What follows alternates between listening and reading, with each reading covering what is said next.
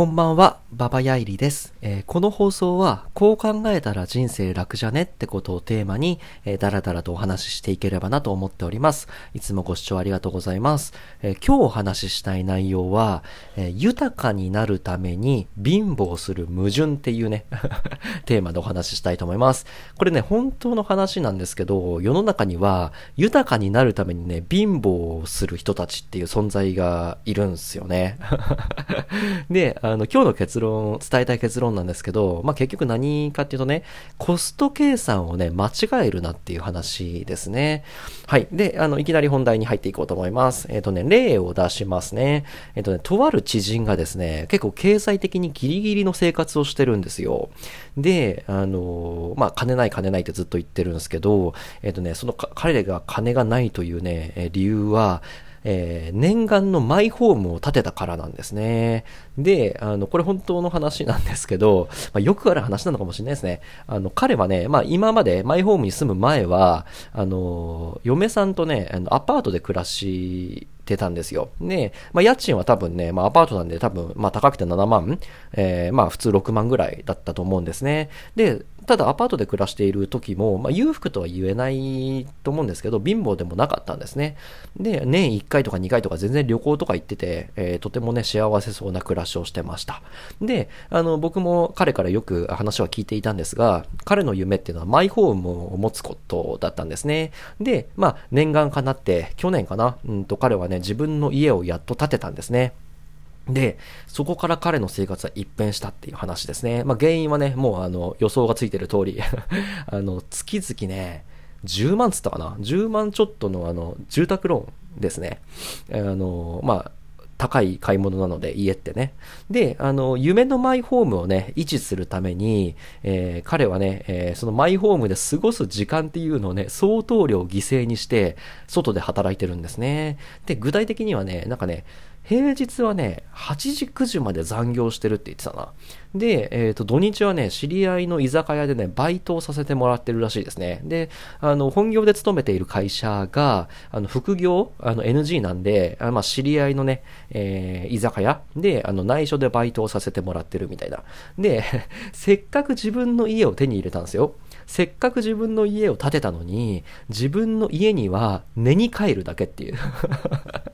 そんな生活をね、笑っちゃいけないですね。あの、しているという話ですね。なぜならば、月々の、えー、住宅ローンが10万円払っていかないと、その家が維持できないからって話ですね。で、これこそまさにね、本末転倒っていうか、あの、豊かさを手に入れたはずなのに、実はめちゃめちゃね、なんかこう、貧しい生活になったっていう話だと思ったんですね。ここすげえ教訓だなと思ったんで、えー、今日はお話のテーマとして挙げさせていただきました。で、あの、まあ、各言う僕も、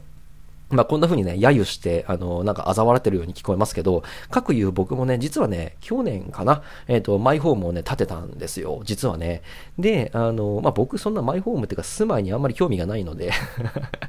あの、別にマイホームだろうが、別にアパートだろうが、どっちでもよかったんですけど、まあ、マイホーム建てました、去年。で、あのね、僕はね、もともと日本各地を転々としていた生活をしてました。で、えー、っとね、いろいろ行ったのは東京行ったり、うんと、東北の方行ったり、北陸の方行ったり、えー、九州の方行ったり、ごちゃごちゃごちゃごちゃ10年間ぐらいやって、で、今、あの、まあ、転職を機にね、えー、ある、こう、田舎にね、移り住んで、えー、そこで暮らしてるって感じなんです。まあ、ここに、ま、永住をとりあえず決めたっていう話ですね。で、まだやっと家を建てたというところで、まあ、僕のこんな旅人生活も終わって、まあ、次の住みかっていうものをね、手に入れたって話なんですけど、月々のね、住宅ローンの支払いはもちろんあります。で、えー、額はね、6万ぐらいですね、大体。で、あの、ちなみにね、マイホームを建てて引っ越す前に住んでたアパートの家賃っていうのはね、7万ぐらいだったんですよ。確か。僕、猫飼ってるんで、ペット可のね、うんと、アパートって高いんですよね。で、車がないと生活できないので、あの、駐車場も必要だと。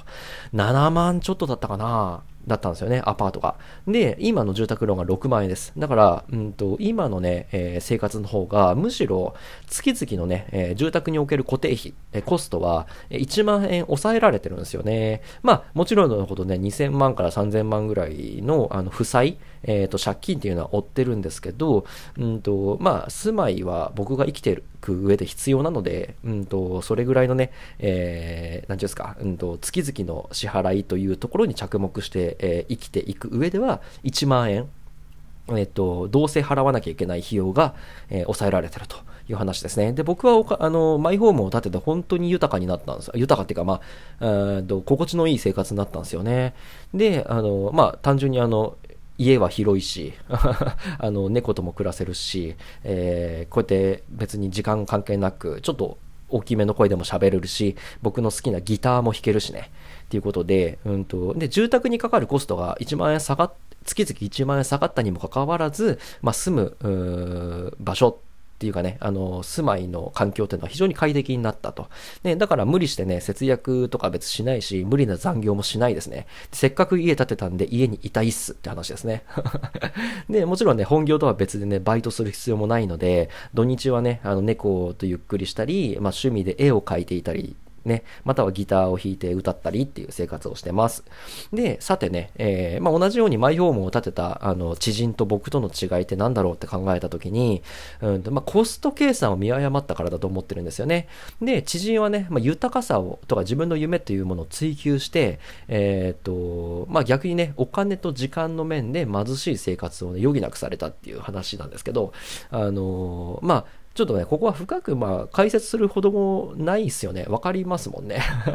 まあ、あのまあ、コスト計算をね、あの見誤ったから、この差が生まれちゃってるってとこで、まあ、収入と収支のね、えー、足し算引き算っていうだけの話なんですけど、あのそこをね、乱暴にしちゃったことが原因だと思うんですね。で、あのまあ、この金額、月々10万で、えー、ローンを組んだら自分の生活はどうなるんだろうっていうね、想像力の話なのかもしれない。まあ、ただ基本的には今後は足し算引き算ですね。で、えー、さらに言うと、あの、お金っていうものだけがコストであるって勘違いをしたっていうのが彼の敗因ですね。まあ、敗因って自分、の方がこう、何ですか 上から目線で言うのもちょっと変なんですけど、あの、ただね、こういう人多いかもしれないです。お金だけがコストであると勘違いしてるしてる人っていうのはね、実は多いかもしれないですね。で、あの、コスト、まあ、かかる費用っていう意味で言えば、時間とか体力とか精神力っていうのももちろん含まれるんですね。で、あの、これら、あの、お金以外のね、えー、部分、えー、時間、体力、えー、精神力みたいな部分は、快適な生活を送る上で必ず考慮に入れておかなければいけないリソースなんですよね。で、えっ、と、まあ、月々10万、えー、住宅ローンを組んでもね、大丈夫だよと。だって、土日もバイトすりゃいいじゃんっていうことで、彼は、あの、10万のローンを組んで家を建てたのかもしれないんですけど、これってお金の計算しかできてないですよね。で、平日でね、消耗した体力とか、精神力とかっていうものを今まで土日で回復してたとしたら、土日もバイトしちゃうとその回復ができないですよね。で、かつ、あの、さらに忙しくなるわけなので、家建てたのに